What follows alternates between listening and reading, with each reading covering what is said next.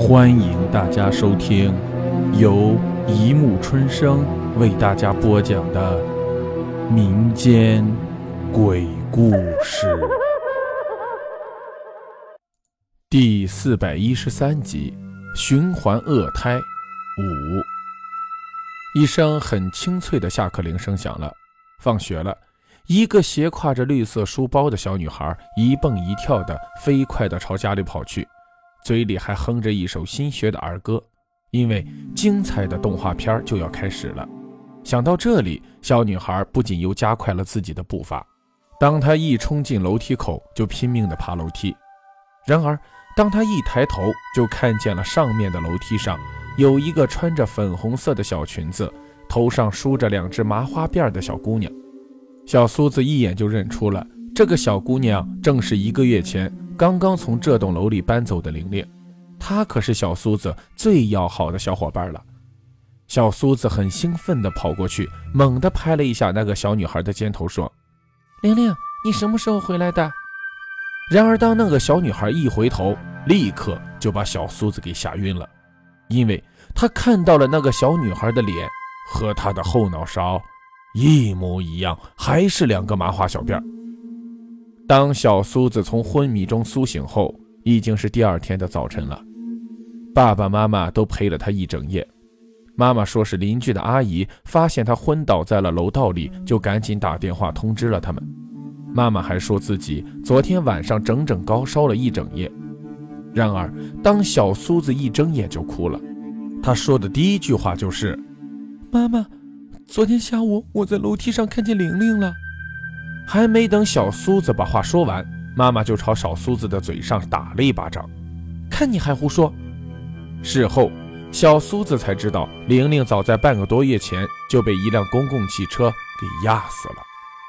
从此以后，小苏子的生活中总是笼罩着一个很可怕的阴影，因为时常小苏子都能从那个恐怖的阴影之中窥视到一种。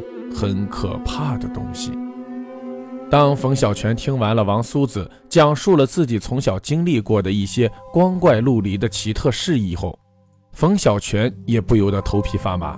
但是他还是不能相信这个世界上会有鬼的存在。他长长的出了一口气，说：“哎，现在不是我疯了，就是你疯了。我看你倒是像一个写恐怖小说的作家。”王苏子很无奈地低下了头。我知道你们都不会相信的。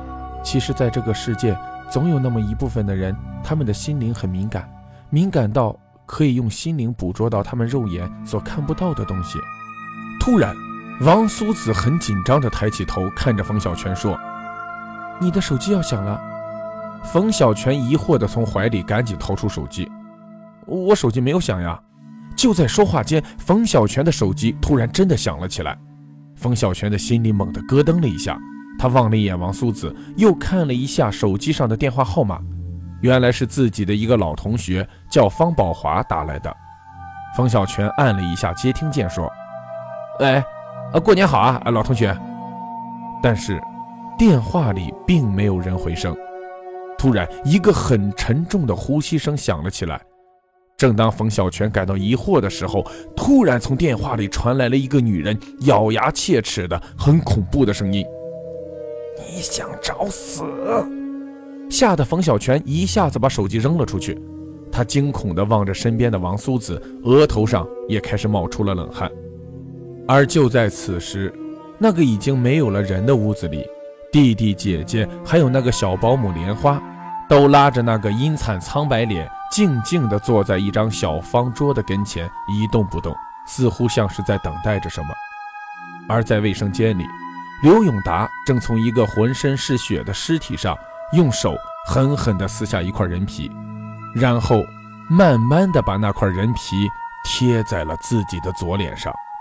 很快，那块皮就像有了生命一样，开始在刘永达的脸上慢慢地蠕动。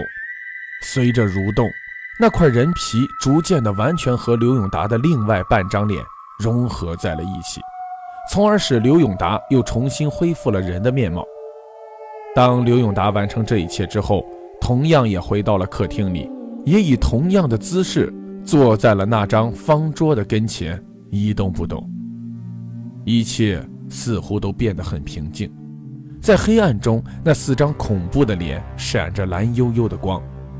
此时，从很远的地方传来了一些电视嘈杂的声响，一些喜欢熬夜的人依然还在黑夜中释放着属于他们自己的欢乐。终于。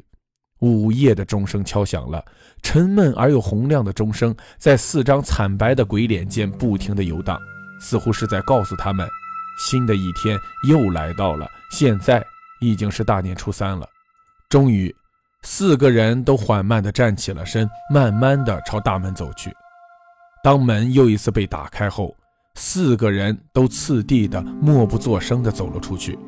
当他们走到楼下，发现漆黑的夜空中已经飘起了鹅毛大雪，地上也已经开始有了厚厚的积雪。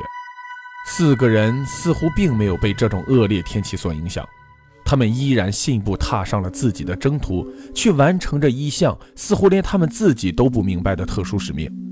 此时，路边那昏黄的灯光就像游魂一样，显得妖娆而迷离。